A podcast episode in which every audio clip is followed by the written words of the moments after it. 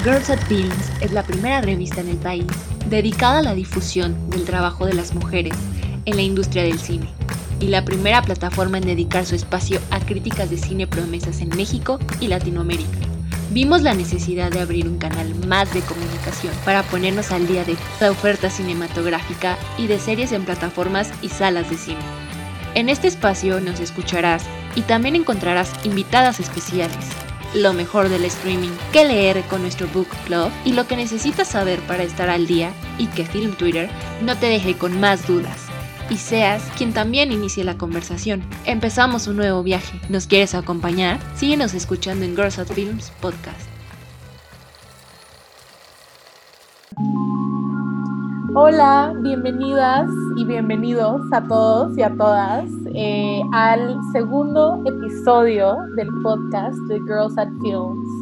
Eh, yo soy Ana Fer Torres y estoy súper contenta de estar platicando sobre películas y sobre cine, sobre las mujeres en el cine, eh, con la querida Lau Uribe. Hola, ¿cómo están? Feliz de eh, estar aquí nuevamente y platicando sobre estos temas que nos encantan. Y la verdad es que hoy el programa va a estar muy, muy padre porque vamos a discutir, bueno, no discutir, platicar sobre una película que creo que nos generó muchos sentimientos encontrados yo creía que a todo el mundo le había gustado, pero me entero de que a Ana no le gustó. Entonces, este, primero estaremos hablando de Promising Young Woman de Emerald Fennell, que tiene muchas nominaciones al Oscar. Y para terminar estaremos platicando sobre las nominadas que ya vimos, porque pues no las hemos visto todas, son demasiadas. Pero pues sí, eh, ¿quieres este, empezar? Sí, igual antes, antes de pasar a Promising Young Woman, queremos también saludar a la querida Andrea Rendón, que ahorita no se pudo conectar, pero que ella es parte de este podcast, como no solo es parte de este podcast, sino también es la persona que hace que todo Girls at Film suceda. Entonces te mandamos un beso y un abrazo, Andy. Saludos, Andy. Y antes también, nada más de pasar a la discusión, eh, quisiera recordarles a todos eh, las redes sociales de Girls at Films, arroba Girls at Films en Instagram y en Twitter. Em, ya saben que nos pueden encontrar también y leer en girlsatfilms.com. Y mi Twitter es arroba Anafer Torres. ¿Y el tuyo, Lau? El mío es lau-uribe con doble E, por ahí andamos. Sí, para que nos cuenten todo y ya después se sumen aquí a los trancazos que puedan salir con Promising Young Woman. Y pues como bien dices, esta es una película eh, que escribió y dirigió eh, Emerald Fennell, que además también es actriz. Eh, ha salido en The Crown y en diferentes series. También fue incluso showrunner en la serie de Killing Eve. Eso lo descubrí mientras investigaba para este podcast. Este, y pues bueno, es una película que a grandes rasgos se trata sobre la venganza de una chava eh, que está buscando precisamente, eh, pues, encontrar al culpable y vengarse de la persona culpable de la, la muerte de su mejor amiga, ¿no? Estoy como batallando para encontrar ahorita las palabras porque creo que hay muchas cosas que esta película se presta a pues hablar de lugares comunes o de clichés y, a mí me interesa que, podamos hablarlo como con cuidado de alguna forma para, para tratar el tema eh, alrededor de esta película que pues es el, el abuso sexual, ¿no? Sí, sí, justo también para no dar tantos, tantos spoilers, este, pues sí, básicamente la premisa es que, eh, ¿cómo se llama? Eh, eh, Carrie Mulligan, bueno, no recuerdo el nombre del personaje de Carrie, pero es Carrie Mulligan, quien es una gran actriz, eh, la verdad sí me duele no verla más porque después de esta película, o sea, como que ya la tenía en un super concepto, pero ya después de esta sí, digo, se merece todos los premios, ¿no? Pero bueno, básicamente el personaje de, de ella, Cassandra, se llama Cassandra. Cassandra, eh, la película empieza mostrándonos que Cassandra suele ir a los bares y actúa como si estuviera como borrachísima, o bueno, tú entiendes que está muy borracha, y siempre, siempre, y lo recalca todo el tiempo, siempre hay un güey que se la lleva a su casa y que no le importa que esté como semi inconsciente. Entonces creo que desde ahí, o sea, a mí personalmente como que hasta te causa como que es triggering, ¿no? O sea, no, es bien duro, claro. Sí, son situaciones en las que creo que eh, nos hemos visto eh, envueltas la mayoría de las mujeres, entonces desde ahí creo que es como bastante catártica, ¿no? Desde ahí ya como que te reta a ti como espectadora seguir viendo. Sí, y digo, no se preocupen, estos en realidad no son spoilers, porque esto es de lo que se trata la película y eh, la película incluso se promociona como un thriller de venganza, ¿no? Entonces, eh, como bien dices Lau, creo que es algo, es muy fuerte de ver y sobre todo cuando yo la vi, em, al final creo que también tiene una parte muy grande, pues como de sátira, ¿no? Y del cual te resulta patético ver a los personajes muchas veces masculinos y ahora que hemos estado hablando tanto de esto, creo que es un ejemplo muy fuerte eh, del pacto patriarcal, ¿no? Y de, de, todo lo que sucede entre las relaciones eh, entre los hombres. Em, y eso pues resulta una narrativa muy difícil de ver, ¿no? Muy difícil de digerir. Creo que, em, para no empezar a decir solamente lo que, ¿por qué no me gusta? Eh, creo, que, creo que como narrativa es importante para tener estos temas sobre la mesa y al final algo que intento hacer conscientemente es pues darle la oportunidad también a las mujeres de hacer películas que, eh, que, tengan, que hablen de clichés o que quieran abordar temas que son muy grandes y complejos, eh, como, como muchas veces le damos esas oportunidades a los hombres, ¿no? O sea, siempre creo que hay una cosa de que se juzga el trabajo de las mujeres de una manera mucho más eh, fuerte o mucho, o sea, se les permite menos errores y pues es como, ok, también hay que darle chance a las mujeres que están haciendo este trabajo y realizando esta neta labor enorme de hacer una película y hacer una película tan em, pues controversial, porque no deja de serlo. Estoy segura que, que habrá muchos hombres a, quienes les guste mucho, muchas mujeres a, quienes, a quienes no les guste. Y a quien le incomode, ¿no? Porque también... a quienes les incomode sobre todo porque precisamente los personajes eh, masculinos que vemos en la película, la verdad es que, híjole, o sea, son, son insufribles y son patéticos, pero porque también habla, eh, en mi opinión, sobre pues lo patético que puede resultar ver esta, o sea, híjole, estas dinámicas y estas formas de cubrirse los unos a otros, ¿no? Y creo que en ese sentido, como sátira, pues es algo bien fuerte para poner un tema tan difícil también sobre la mesa, ¿no? Y con un humor obviamente súper negro. Sí. Este... A mí, ¿sabes qué me gustó también? Que, como dices, menciona mucho el, eh, esta figura del pacto, ¿no? Del, del pacto patriarcal, lo menciona y, lo, y creo que lo describe bastante bien, así como es en la vida real, pero también creo que juega mucho con esta figura como del good guy, ¿no? Que creo que no se menciona luego, luego tanto de este, porque bueno, o sea, sin spoilers, eh, ella eh, en medio de la película conoce a un chico que todo parecía ir como que viento en popa y después como que ya empieza a descubrir más cosas sobre su pasado y sobre él mismo, ¿no? Entonces también me encantó eso, que jugara mucho con esta figura del, es que soy bueno, es que... Eh, not all men, not all, not all men, ajá. creo que eso también es algo que a mí me gustó, me gustó mucho, que no se queda nada más como en el pacto, ¿no? Que explora como también estos otros como eh, sujetos o, o, este, tipos de, de personas que, que, existen. Claro. Sí, y bueno, ahora, ahora sí voy a decir mis problemas con esta película y ya tú me dirás eh, cómo, cómo, los ves. Destrózala. justamente ya habiendo dicho todo esto y que de verdad creo que es importante eh, ver estas narrativas, ver estas historias contadas por mujeres, porque además es una película que se nota que la escribió una mujer, ¿no? Y se, siente esa, esa figura femenina detrás de la cámara, y eso para mí siempre es algo bien padre. Pero yo la verdad tengo el gran problema que siento que hace del feminismo y de todo el tema del abuso un poco un cliché y creo que cuando lo, o sea, cuando la veo creo que intenta sobre simplificarlo tanto que siento que se vuelve un despropósito para la causa o para la película. O sea, al final obviamente el tema del acuso, del acoso, del abuso, obviamente todas las capas que tiene el feminismo son muy complicadas, muy y muy profundas para abordarlas o sea, al 100% dentro de una película que dura que una hora y media, dos horas.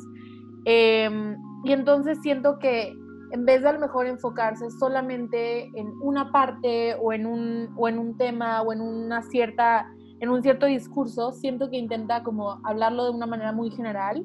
Y para mí, que además yo me súper identifico con el feminismo, yo me considero feminista, a mí eso es lo que me hace ruido, me hace ruido que se vuelva algo tan simple que puedan verlo las personas y o reírse o que les parezca patético o por ejemplo incluso podrían criticar al personaje principal a Cassandra eh, y decir que no, pues es que es una loca y entiendo que hasta cierto punto también eso es lo que de lo que habla la película, ¿no? De cómo a las mujeres se les puede cosificar de una cierta forma y eh, darles pues un cierto, eh, un cierto nombre, unas ciertas descripciones, pero pero no, o sea, no, no me funciona como, como, como película, o sea, como para el feminismo. O sea, no sería una película que ponga en una lista de películas para conocer sobre feminismo, ¿sabes? O sea, como la verdad creo que, no sé, no sé cómo, cómo sientes tú este punto. O sea, a mí sí, eso me causa mucho ruido y creo que, no sé, yo soy luego muy intensa con como la responsabilidad, entonces me pesa un poco en esa parte que, que se vuelva algo medio irresponsable para contar tan, pues como tan superficialmente de alguna forma. No sé si estás de acuerdo. Pues, o sea, creo que sí, sí, sí, sí entiendo tu punto y creo que sí puede llegar a ser como un poco, pues sí, como simple, ¿no? Como muy por encima a lo mejor.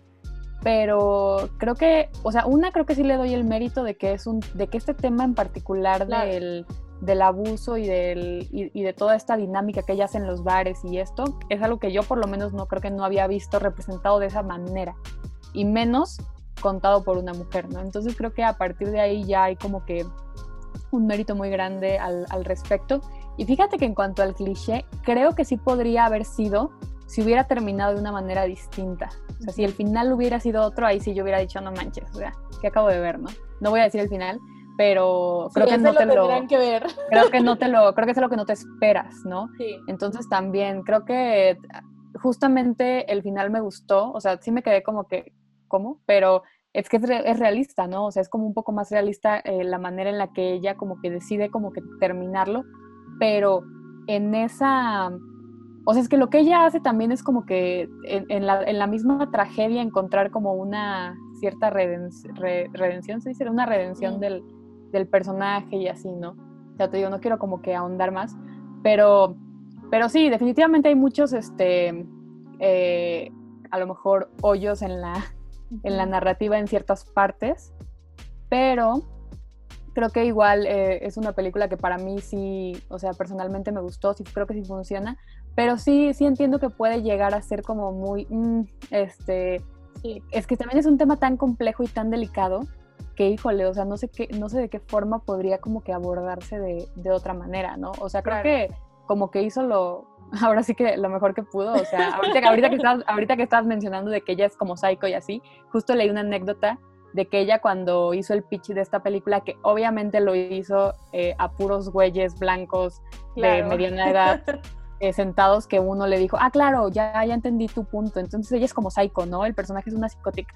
Y ella así como que no, o sea, eh, y, fíjate que creo que también eh, es, creo que reivindica un poco que siempre es como que la mujer histérica, ¿no? El papel de la mujer como súper histérica y súper agresiva y esto y estos adjetivos, ¿no? Que están todo el tiempo. Porque incluso hay, hay una parte en la que ella también como que se enfrenta a otra mujer en la película, ¿no? O sea, no es nada más, también creo que esa parte me gusta, que no es nada más como que el machismo y todo esto esté representado como en hombres, o sea que también hay veces en las que las mujeres pueden ser como esta figura. Sí, sí, o sea, y, o sea, y como bien dices, yo en lo personal te puedo decir que algunas de las personas más machistas que conozco son mujeres, ¿no? O sea, la verdad se escucha, se escucha horrible, pero es verdad y en ese sentido estoy súper de acuerdo contigo. Creo que también creo que es una película muy valiente, o sea, eso para nada le quito su mérito Y a nivel de la historia, eh, o sea, de verdad, yo también cuando la vi, creo que nunca había visto algo parecido. Creo que es algo, una película sumamente fresca, sumamente original. O sea, al final, pues sí, ¿no? Siempre habría cosas que una quisiera que fueran diferentes o que le gustaría hacer diferente, no sé. Y en ese sentido, bueno, o sea, la respeto, la veo, la admiro, la respeto.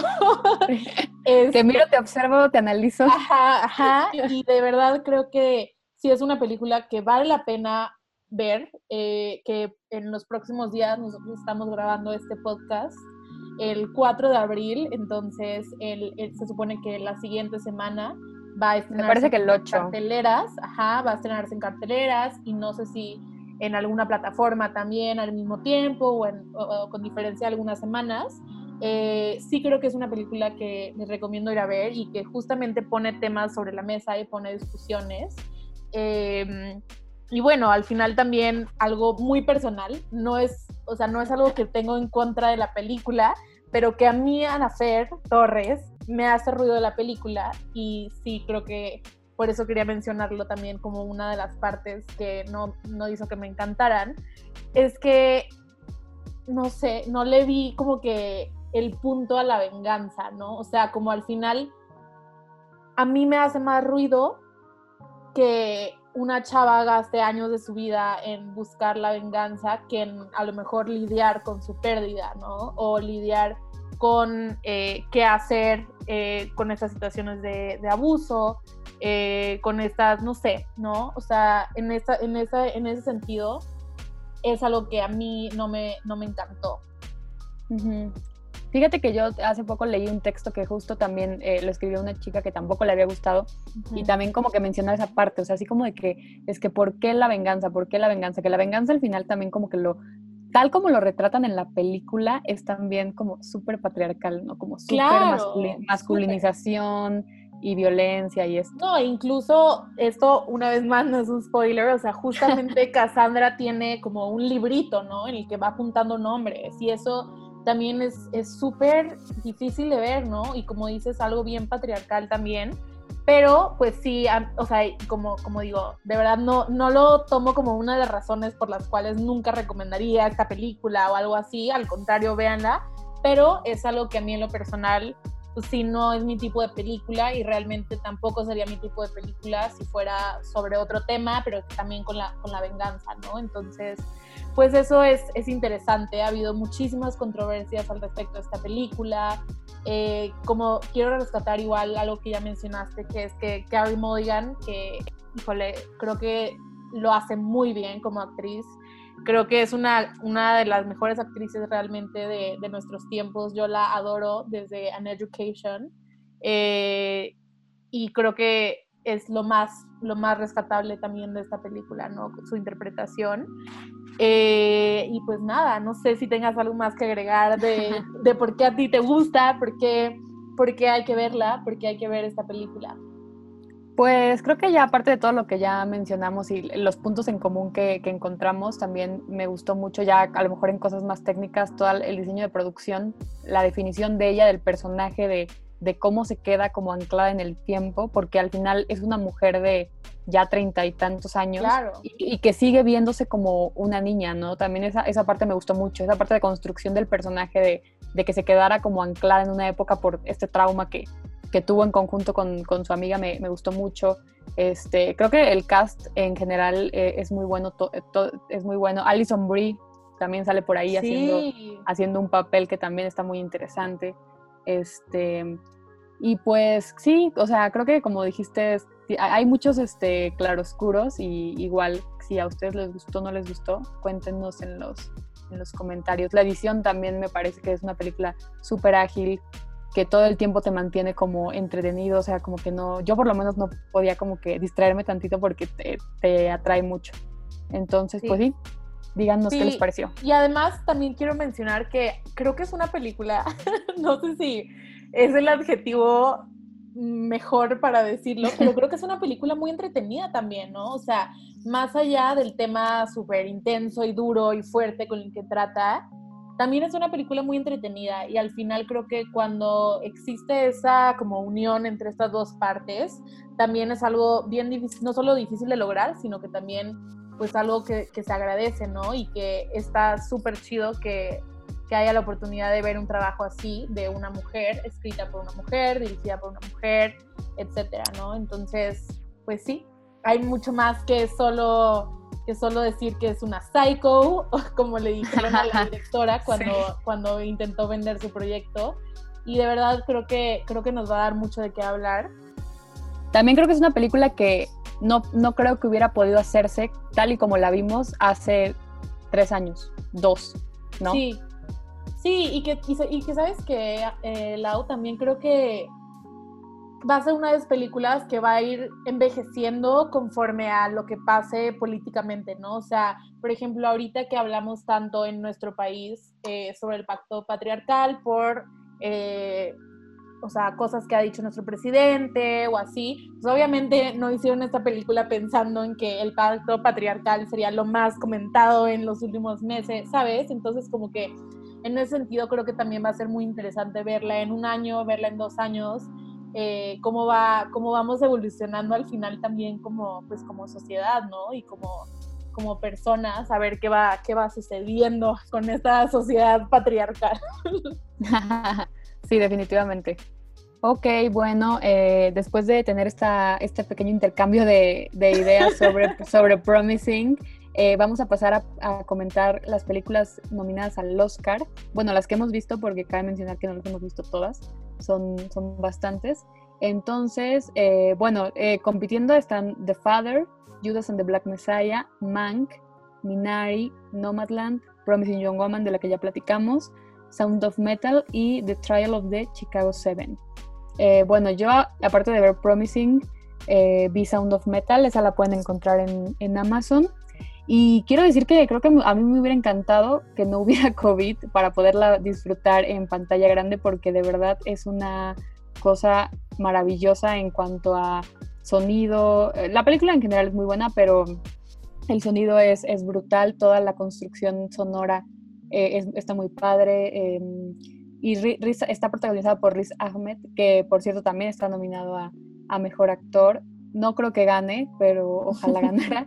Este, y pues bueno, hablando de Sound of Metal, tuve la oportunidad también, eh, aquí nada más de promoción, de entrevistar a Michelle Coutulén, que es una de las mexicanas nominadas al Oscar justamente por el diseño, diseño sonoro, la mezcla de sonido de, esta película, que es sobre un músico de como metal experimental, como un, un sonido como bastante peculiar, que empieza a quedarse sordo. Entonces toda la película es como su viaje de, aceptar la sordera y de resistirse un poco a eso y cómo, cómo va cambiando su propia perspectiva. Entonces está súper interesante cómo el sonido pasa a ser un protagonista más a pesar de que es algo que él está dejando de, escuchar. Entonces, no sé, es una combinación padrísima porque incluso ella me comentó que le pusieron micrófonos a Riz dentro de su cuerpo porque también hay unas partes en las que oyes como su propia, el correr de la sangre y, wow. y todo esto. Está, muy buena. Wow, yo no la he podido ver, le tengo muchísimas ganas y ahorita ya me la vendiste al triple. o sea, la verdad, eh, no la he podido ver por falta de tiempo, pero sí es de las que sí definitivamente voy a ver eh, antes de que sean los Oscars, que son el 25 de abril. Eh, si es que no se mueven, ¿verdad? Porque pues pandemia, ya seguimos, seguimos en pandemia, chavos. Este, pero la verdad es que siempre me encanta, me encanta ver películas que en las que resalte tanto el sonido, ¿no? O sea, creo que el sonido en el cine es algo, híjole, esencial, importantísimo y que muchas veces pasa desapercibido porque pues realmente no lo vemos, ¿no? O sea, como personas estamos tan acostumbradas a, llevar, a dejarnos llevar por, por, lo que vemos, lo que está enfrente de nosotros y realmente yo creo y tengo la fuerte convicción de que, de que el sonido es lo que nos hace sentir, ¿no? Y es algo de, de lo más, más, más fuerte eh, a la hora de, de, vivir la experiencia, ya sea en una sala de cine o incluso en nuestras casas. Eh, entonces, pues sí, me la, me la super vendiste hasta arriba de mi lista interminable de cosas que ver. Este, pero me emociona mucho Y pues como bien decías, Lau, eh, ahorita ya platicamos un poquito sobre Promising Young Woman, que además me gustaría mencionar que eh, Emerald Fennell, también la directora y guionista, también está nominada a Mejor Directora, al igual que Chloe Zhao, que es la directora de Nomadland, una película hermosísima eh, que yo tuve la oportunidad de ver el año pasado en Morelia. Híjole, y se los juro que ojalá que muy pronto anuncien su estreno en, cines, porque creo que... Ya lo anunciaron también. ¡Qué emoción! Pero creo que saldrá un poco más tarde de, de Promising, como tipo el 15 creo por ahí. Ah, bueno, pero antes de los Oscars, entonces hagan, hagan sus apuestas, saquen sus quinielas, pongan No Más Land en sus favoritas. Este, y bueno, obviamente ahorita vivimos momentos muy inciertos para el cine, para la apertura de las salas de cine. Obviamente solamente eh, los invitamos a ir al cine si se sienten, si se sienten seguros. Eh, hay muchas formas de ver películas hoy en día en nuestras casas y así. Pero si pueden y quieren, eh, yo sí les recomiendo muchísimo ver Nomadland en el cine. Una película que se trata sobre Frances McDormand, interpreta al personaje principal, que ahorita también se me fue, se me fue el nombre, pero es una pues señora, ya está como en, su mediana edad, eh, que, vive en un tráiler y entonces empieza a vivir como nómada, como nómada, se va a diferentes parques de trailers y entonces empieza a recorrer un camino eh, por diferentes lugares de Estados Unidos en el cual pues enfrenta no solo adversidades eh, eh, exteriores, ¿no? Sino también personales. Y de verdad que, híjole, yo creo que Frances McDormand podría ganarse mejor actriz en los Oscars por esta película. De verdad creo que una interpretación espectacular. O sea, es una de esas de esas historias que se cuentan desde los más sutiles movimientos de Frances McDormand de verdad, yo que la verdad no soy nada llorona, batallo siempre para llorar. Yo lloré Lloraste. con esta película. Entonces eso siempre es, es buen, buen augurio. Eh, de verdad es que no me queda más. Es un problema bien grande en Estados Unidos, ¿no? Toda esta parte de las personas sin hogar y que, que van como de un lado a otro en estos, en estos trailers. Y así. Claro, y, y además todos los como problemas incluso burocráticos que, que conllevan esas situaciones, ¿no? Y cómo al final pues se trata también sobre decidir qué tipo de vida, de vida llevar, ¿no? O sea, creo que al final eso es algo que me, que me encantó de Nomadland, que es una historia que no busca ni darte lástima, tampoco creo que busque, a pesar de que sí busca, creo yo, eh, visibilizar esa situación, visibilizar a esas personas, no necesariamente está buscando denunciarlo, ¿no? Sino que al contrario está mostrando un lado de esas personas y de ese tipo de vida que es pues una decisión, ¿no? Y que al final debemos de ser libres de, decidir, de vivir como, como queramos, ¿no? Y que la vida no es algo que solamente te, pasa, ¿no? Sino que tú o, dejas que te pase o decides hacer algo al respecto, ¿no? Y creo que en ese sentido es una película hermosa sobre la libertad, sobre el amor propio incluso. Em, Ella se queda sin trabajo por un, eh, de una, una fábrica o algo así, ¿no? Eh, haz cuenta que ella está, ella está contratada por una, por una fábrica de Amazon, pero no es como un trabajo fijo, ¿no? Entonces, pues mm. no, no. tiene seguro ni nada de esto. Claro, y no me acuerdo, no quiero decir una mentira, porque ya la vi, ya la vi hace varios meses, pero creo que la contratan, haz cuenta que por temporadas, ¿no? Entonces, de las temporadas, por ejemplo, que eran como de más demanda en Amazon, era cuando ella trabajaba ahí, pero entonces pues todo, todo el más tiempo tenía que buscar otro trabajo, otro, otro ingreso, ¿no? Entonces pues también habla sobre la incertidumbre laboral en Estados Unidos, que es algo eh, pues súper vigente y que de alguna forma se, se visibiliza, pero que de ninguna manera se desprecia tampoco. Y claro. creo que no me queda más que escribir Nomadland como una película que de verdad es un abrazo al, alma y al corazón. De verdad, se me hace una película muy, muy bonita que les recomiendo muchísimo ver. Eh, si van a hacer sus listas eh, de los Óscares. Em, ¿La pondrías en tu top? La verdad sí, ¿eh? la verdad sí, sí estuvo en mis top películas de, del año pasado. Eh, te digo, la verdad, yo quiero mucho las películas que me hacen llorar. entonces, eh, también por eso la quiero mucho.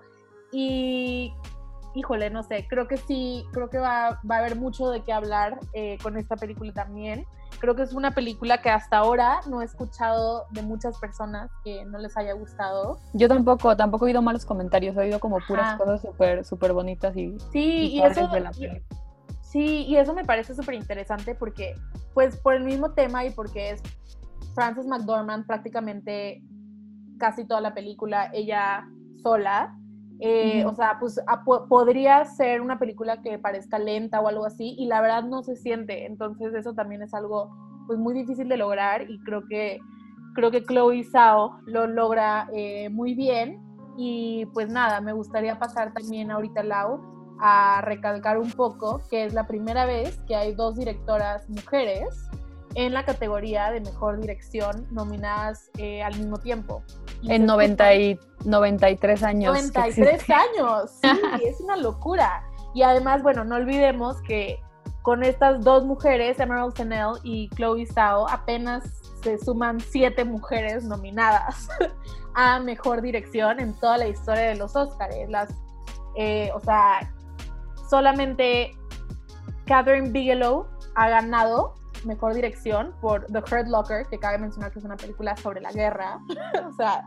Exacto, lo que eh, decíamos de, hace rato de, tener que masculinizar, ¿no? Claro, entonces, bueno, algo, algo que pensar. Y las otras cuatro nominadas han sido Lina Müller por eh, Siete Bellezas, Jane Campion por El Piano, Sofía Coppola por Lost in Translation y Greta Gerwig por Lady Bird. Entonces, bueno, una lista eh, con unos números no tan chidos de la forma en que se vean. O sea, creo que, digo, a ver, obviamente no dejemos de mencionar, los Óscares serán tal vez el premio más mediático, pero no son los únicos premios. Claro. No, Chloe, Chloe, ganó el Globo de Oro, ¿no? Claro, o sea, yo creo que es la única industria, etcétera pero pues no deja de ser eh, pues como algo bastante, bastante duro en, números ver que en 93 años de una institución súper reconocida solamente se sumen siete mujeres, ¿no? Y una, una haya ganado en 93 años, ¿no? Entonces es como, ok. Que yo creo que va a ganar Chloe este año. ¿En serio crees? Sí, yo creo que sí. Órale, ojalá, la verdad no sé. ¿O quién, ¿o quién crees, quién, quién es tu apuesta para director? Híjole, pues mira, creo que sí está bastante difícil. O sea, creo que, ok, a ver, mencionemos que está Chloe Zhao por Nomadland, Emerald Fennell por Promising Young Woman, está Thomas Winterberg por Another, Another Round, ah, una película que, de hecho me muero por ver. ¿Tú ya la viste? No la he visto, pero pues él es, o sea, Ajá. Ya, sabemos qué esperar, ¿no? Ya, ajá. Y también, me llama la atención que lo nominaran y no lo nominaron, por ejemplo, en los Globos, ¿no? Sí. También como que mmm, sospechoso. Ah. no sí, sé. y además, bueno, que aquí está, aquí está nominado por Mejor Película Extranjera. Este, y por Mejor Director, ¿no? Este, también está nominado David Fincher por Mank. Eh, una película que yo tengo muchísimas ganas de ver, que está disponible en Netflix y que no he tenido chance de ver.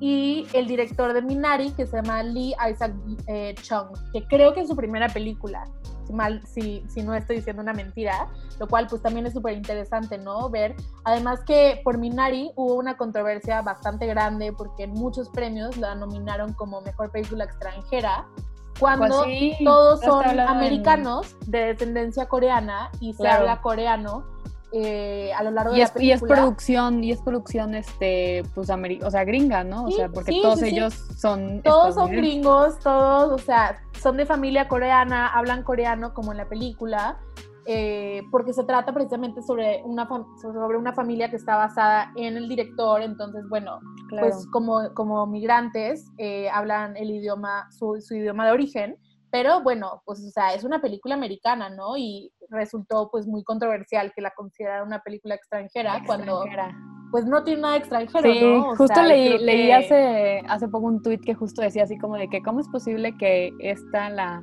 la nominaran como extranjera cuando y pusieron de ejemplo Bastardo sin Gloria.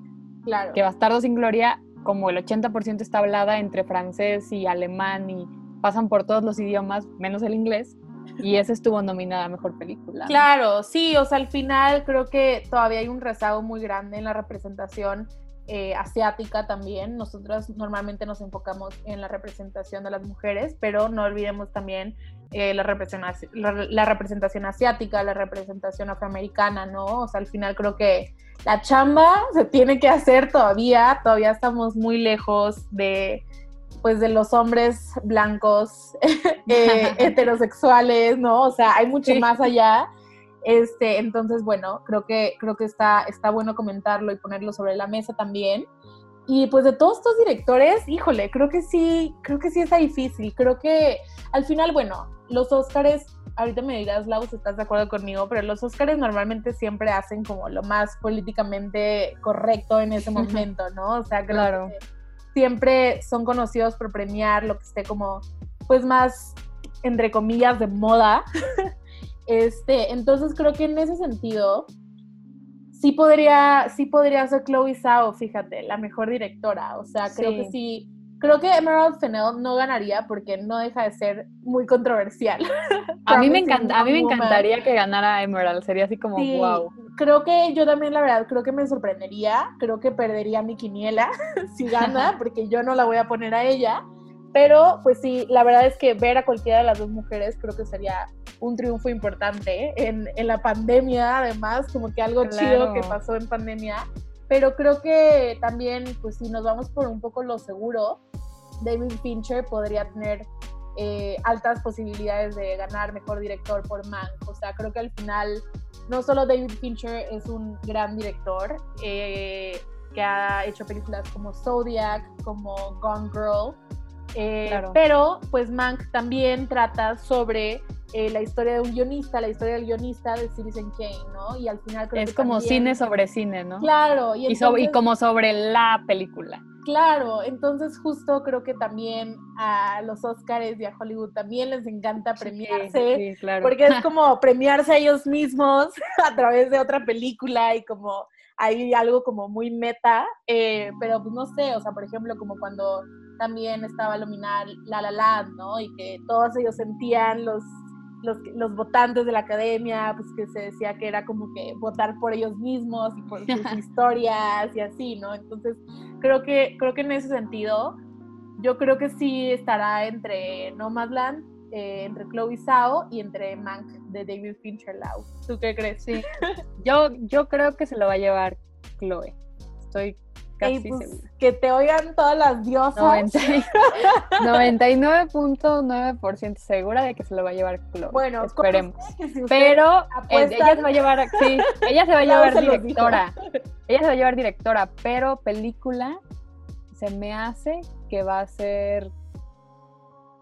Mm, no sé, puede ser que Nomadland también o que sí se vayan con The Trial of the Chicago Seven, que también nos falta, nos falta comentarla, pero, pero yo creo que porque normalmente el que se lleva director también se lleva película, ¿no? Sí. Entonces creo que, entonces creo que sí hay unas altas posibilidades de que se lo lleve ella y que se lo lleve Nomadland, que también se me hace que es un tema como bien controversial, pero también es un tema muy gringo, ¿no? O sea, como este hecho de que no de que no tienen como estabilidad laboral, no tienen seguridad social, el, hecho de, la seguridad social, que también se, me hace como muy, a lo mejor no, yo no la he visto, ¿no? Pero también se me hace como muy político como retratar ese tema justo ahorita, y más ahorita en la pandemia, que creo que todo eso como que se exacerbó esa problemática. Sí, y que incluso al final eh, es bastante poderoso que se menciona el nombre de Amazon, ¿no? O sea, de hecho, algunas de las, de las, no necesariamente críticas, pero sí de los comentarios que he escuchado sobre Nomadland es que podría haber Chloe Zhao como denunciado completamente a Amazon y como súper echado la culpa de que tienen eh, una fama, digo, a mí no me consta, ¿verdad? Pero pues sí, he leído mucho al respecto sobre que pues básicamente tratan muy mal a sus empleados, no les dan prestaciones, etcétera. Entonces, pues sí, también es como muy poderoso ver ese nombre tan, tan, tan, tan grande y tan famoso y que la historia gira alrededor de, eso, ¿no? Entonces, bueno, no es algo que necesariamente se denuncie en la película, pero sí, definitivamente estoy muy de acuerdo contigo en que es muy político también. Claro. Y la otra película que ya viste, Lau, es The Trial of the Chicago Seven, que estás diciendo que también crees que podría ganar. Entonces, cuéntanos, cuéntanos por qué. Pues también, es que también es un tema como súper y turbo gringo, que justo estamos platicando eh, fuera del aire que a mucha gente no le gustó, que nosotras, para que lo sepan, somos fans, fans from hell de Aaron Sorkin, entonces todo lo que haga, todo lo que haga nos va a gustar. Pero sí, yo he leído muchos comentarios de que, ya sabes, de que son gringos como alabándose a ellos mismos y, la gringada esta del, del trial, eh, que es de una, una manera muy particular como de y ahí es la especialidad de Aaron, ¿no? Como que hacer este, escenas en, en, juicios y... De Aaron, nuestro amigo. De nuestro amigo, de nuestro íntimo amigo Aaron. Este, y, ajá, o sea, como que él es muy... Los diálogos siempre también como que son su especialidad. O sea, a mí en lo personal me gustó, o sea, es una película que disfruté, creo. Pero sí, es este, como... Pues como todo lo correcto ahorita, ¿no? Como súper esta idea progresista, esta como representación de estos políticos como eh, liberales, cool y buenos. Bueno, que también se opone un poco con el... Hay, que mencionar que también es un cast eh, brutal, o sea, que tiene a Sacha Baron Cohen, a Eddie Redmayne, a um, Jeremy Strong, el, de Jeremy, este, a Frank Langella, que también está increíble como el juez. Este, ¿quién más? Bueno, son los, como los principales, ¿no? Y además es, es una película basada en, en el... En algo real, ¿verdad? verdadero, ¿verdad? Sí, a mí, a mí también me gustó mucho que en la edición lo intercala con eh, escenas reales de, de estos altercados que hubo en, en, Chicago en esos años. Entonces como que puedes ver eh, realmente cómo estuvo como el, como el problema. Este, pues no sé, o sea, a mí, a mí me parece una película que funciona bastante bien y que justo sí recrea perfectamente como una época y una época que también como lo mencionan en la película son problemas que siguen pasando porque al final ellos estaban, ellos estaban protestando en ese, en ese momento por la por la guerra de Vietnam. Entonces, este, son, o sea, la gente sigue protestando por lo mismo. Hay brutalidad, la brutalidad policial se menciona mucho en la película, sigue sucediendo también. El racismo también es como un tema que se toca bastante. Entonces, como que creo que es algo que siempre va a estar como en, en la cultura como estadounidense, siempre va a estar en, pues sí, no importa la época en la que esté, siempre, siempre va a estar como en tendencia, ¿no? O sea, siempre son problemas que siguen, siguen pasando. Y este, y pues sí, o sea, creo que sí, definitivamente, por ejemplo, hay una escena en la que empiezan a, decir como todos los nombres de los, de, los caídos de Vietnam y así, ¿no? Entonces, sí, o sea, sí estoy de acuerdo con todos los que dicen que es como gringos alabándose a ellos mismos, pero, o sea, es una manera chida de contar, de contar las alabanzas, ¿no? Digo, y al final, pues, son gringos, pueden hacer lo que quieran, o sea, vaya, nosotros podremos hacer nuestras películas mexicanas y cada quien, ¿no? O sea, se vale, ¿no? Creo que al final, pues sí, será lo que sea, pero se vale hacer todo tipo de películas. Recuerden que nadie tiene el monopolio de las historias, entonces, pues a ver, y está disponible en Netflix, creo que como en términos de tiempos, yo creo que fue una de las primeras películas nominadas en salir, porque ya tiene varios meses en Netflix. Y pues nada, sí, yo sí le tengo muchísimas ganas. Como bien dices, yo también amo a Aaron Sorkin. Literal, como una vez al año veo The Newsroom, una serie que en mi opinión la cortaron y no sé por qué, porque es buenísima, eh, que, sale que salía en HBO. Eh, y de verdad me gusta, como guionista se me hace uno de los más interesantes que, que, tenemos hoy en día. Entonces. Y también hay que, algo también interesante es que la peli salió justo cuando fue la reelección de, bueno, que al final no fue reelección, pero bueno, fueron las elecciones en, en Estados Unidos, salió como una semana antes, o sea que también sí, obviamente totalmente planeado. Jugada o sea, política. Sí, jugada política. Él, o sea, Aaron Sorkin es, es abiertamente demócrata, ¿no? Sí. Eso también se me hace como súper interesante el contexto en el que las películas salen o que Netflix decidió sacarla, porque obviamente también eh, en la superficie como que mencionan mucho esto de Great Again, ¿no? O sea, sí, eh, hacen muchísimos guiños a eso, entonces también me, parece, me parece algo interesante de, de, comentarlo.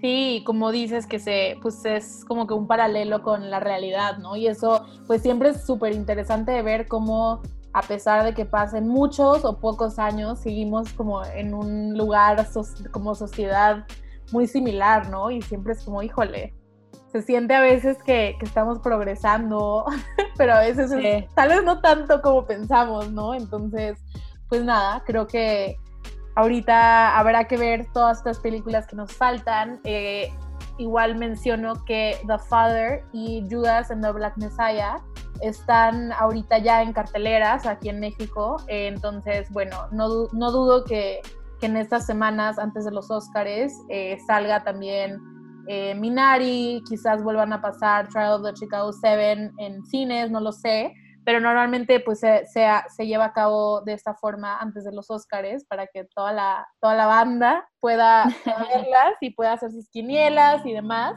Pero igual, pues Mank está en Netflix. Eh, Sound of Metal, como habías dicho, Lau, está ahorita también en Amazon Prime. Entonces, bueno, tienen, tienen tarea, tienen tarea de aquí al 25 de abril y esperemos, Hay tiempo, hay tiempo. Y esperemos que no se muevan más, ¿no? Porque también leí esta semana en Twitter, no leí el artículo completo, pero vi que vi que tal vez estaban pensando en mover en mover la fecha de los otros. ¿Van a ser van a ser virtuales como todos los demás? Es que justo creo que creo que lo que querían era hacerlo presencial. Entonces, ah. como que pues bueno, ya sabes, Oscar es la academia, obvio que se sí. presencial, pero entonces como que no sabían si presencial es la mejor forma, pero como que al mismo tiempo también se medio rehusaban a que fuera virtual, entonces bueno, no dudo que en las próximas semanas eh, sabremos. Yo creo que a lo mejor a lo mejor le tiran algo como no sé si viste los Grammy.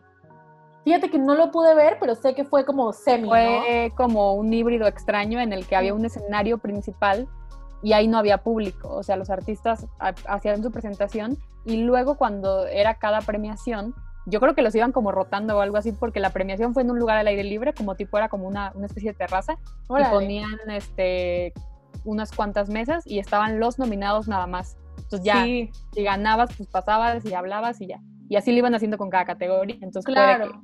algo así. Sí, pues ya veremos. O sea, creo que al final será un momento histórico que veremos en, espero, en 5 o 10 años, así que, jaja, qué horror. Pero, eh, pues digo, además también hay muchos, muchos, artistas y muchos de los que están nominados que no viven en Estados Unidos, no viven en Los Ángeles, entonces normalmente también como que pues los viajes podríamos pensar que los que vivan en Europa, los que vivan en México probablemente no estén ahí presencialmente, entonces pues nada, será, será interesante ver los primeros Óscares pandémicos. este, a ver qué, a ver qué resulta. Sí, tú haces bueno, Lau. Normalmente sí, o sea, siempre como que suelo hacerla como con compañeros de trabajo y así, entonces a ver ahora qué, ahora qué tal. Pero es que la verdad, ahorita como no las he visto todas, me da un poco de inseguridad también hacerla porque sí digo, mm, ¿qué tal que? Por ejemplo, yo tengo muchas ganas de ver Judas and the Black Messiah, ¿no? O sea, he leído como puras cosas buenas también. Entonces, pues sí. Pues mira, te voy a dar un tip a, a, ti y a todas las personas que nos están escuchando ahorita, que yo el año pasado gané mi quiniela de amigos porque no vi todas las películas. Entonces, así de que me puse a investigar a fondo en internet, así de que viendo quién había ganado qué premios y así, y gané, y gané, y gané por Parasite después. Wow. ¿Y, qué ganaste? Gané dinero, gané dinero y fue divertido porque llevaba como 5 o 6 años en esa quiniela y nunca había ganado, porque siempre había seguido a mi corazón, a las mm. ganadoras de mi corazón, y esta vez dije, bueno, pues como no he visto todas, voy a seguir a las ganadoras como por números y miren, funcionó. Entonces, pues ahí, ahí se los dejo. y creo que igual tendremos que hacer una quiniela de Girls at Films eh, en esta semana. Ah, estaría bueno, ¿eh? Sí, también. Estoy comprometiendo a Andrea Rendón a que nos es. Eh, cuando, cuando escuches esto y lo estés editando, espero que te rías. y pues nada, ahorita eh, pasamos a un corte regresamos. Y bueno, pues rápidamente estamos llegando al final de nuestro segundo capítulo del podcast de Girls at Films. Estamos súper contentas de que les esté gustando. Hemos recibido comentarios muy padres sobre el primer capítulo y pues no queremos dejar de invitarlas, invitarlos a que nos sigan en nuestras redes sociales, arroba Girls at Films, eh, y que nos lean en girlsatfilms.com. Esta, esta revista súper padre que ya lleva un rato y que sigue creciendo con mucho gusto. Este, y pues nada, esto es una, una forma más de conectar con ustedes y de crear esta comunidad y seguirla haciendo más grande. Y pues, ¿qué quieres recomendarla o qué, qué vamos a recomendar aparte de todo lo que ya platicamos de los Oscars? Pues ya para salirnos un poco de, del tema de los Oscars, que creo que ya a lo mejor están hartos de que hablamos todo el tiempo de eso. Este, yo justo hoy eh, acabo de ver una película muy buena en, disponible en Netflix para que no salgan de su, de su casita, que se llama El Club, es de Pablo Larraín, que ya sabemos que es un gran director y es un tema como súper fuerte, pero muy interesante de ver la manera en la que plantea la historia y es sobre un, pues no un club, pero más bien una casa donde viven padres que cometieron algunos crímenes, entre ellos pederastía en el pasado esto en un pueblito costero de Chile y me gustó mucho, la verdad como que no sabía bien qué esperar, pero se me hace se me hizo una gran película y me parece que es de las mejores que tiene que tiene la Rain, entonces les invito a verla y pues cuéntenos igual si les gustó. Aparte es una de sus primeras películas también, creo, ¿no? Sí, sí, sí, sí, es como sus primeras películas antes de que lo ahora ya está como un poco absorbido por, Hollywood, creo, pero sí, eh, increíble y actuaciones también muy, muy padres. Sí, qué chido, Lau. Y yo, pues, les voy a recomendar también, para irnos lejos de Hollywood, eh, la retrospectiva que hay ahorita de Wong Kar Wai, tanto en algunos cines eh, como en movie. La verdad es que las películas de Wong Kar Wai eran, muy difíciles de encontrar porque solamente la colección de Criterion eh, las estaba haciendo, pero luego dejaron de hacerlas y entonces estaban como perdidas. Y como, como se cumplieron 20 años de In the Mood for Love, pues eh, la gente muy chida de Movie, de Pimienta Films, creo que de Cine Tonalá también estaban ahí involucrados tramando esta, esta super plan para el regreso a cines. Eh, y la verdad es que si pueden, véanlas, tanto digitalmente como presencialmente. Es una oportunidad increíble. Están sus películas más reconocidas como In the Mood for Love, eh, Chunking Express, 2046 eh, y algunas otras. Yo la verdad que mi favorita de Wong Kar Wai es Chunking Express y fue la única que no pude ir a ver al cine, pero fui a ver In the Mood for Love y la verdad es que verla en la pantalla grande fue una experiencia súper especial. Tenía muchos, muchos meses sin ir al cine y regresar con esa película fue algo increíble, que además, bueno, ya habían anunciado que iba a haber esta retrospectiva, pero después se vino la pandemia y pues pensé que ya se había ido la oportunidad y, y no. Entonces, la verdad es que si pueden, todavía aprovechen. En Cineteca, en Cine Tonalá está todavía In the Mood for Love. Este, y pues nada, eso. Creo que hay que hacer un, un episodio de Wong Kar Wai, ¿no? A lo mejor en el futuro. De por qué no te lo enseñan en las clases de cine. Estoy muy sorprendida de que no me lo hayan mostrado antes. Sí, pero bueno, siempre, nunca es tarde, nunca es tarde para conocer a un gran director. Eh, y pues nada, esperemos que hayan disfrutado de este capítulo, que les haya gustado y que, y que les haya servido para hacer sus quinielas, sus listas de Óscares eh, y demás. Em, pues nada, Lau, creo que llegamos al final del segundo capítulo de Girls at Films, el podcast. Y pues vuélvenos a decir tu Twitter para que te digan si, si son Team Promising Young Woman. o Team Nomadland, ¿no? O Team eh, Nomadland. Mi Twitter es Lau. Hace rato no sé por qué lo dije mal, pero es Lau eh, con doble U, guion bajo, Uribe. Ahí estoy. Eh, y pues sí, cuéntenos en los comentarios qué les pareció, cuál es su quiniela para los Oscars, si hacen quiniela, si los van a ver, si no los van a ver, si ya están hartos de las, de las premiaciones virtuales. Yo ya, pero, pero bueno, ahí cuéntenos todo. Sí, pero nos falta un ratillo todavía, yo creo, de premiaciones virtuales. sí. Eh, y pues nada, a mí me pueden también encontrar como arroba Nafer Torres. Díganme si son equipo Nomadland. Díganos también quién, es su gallo para mejor película, para mejor director. Si creen que eh, una segunda directora ganará en mejor dirección en los Oscars este año. Y pues nada, muchas gracias por escucharnos y muchas gracias por formar parte de esta comunidad. Bye.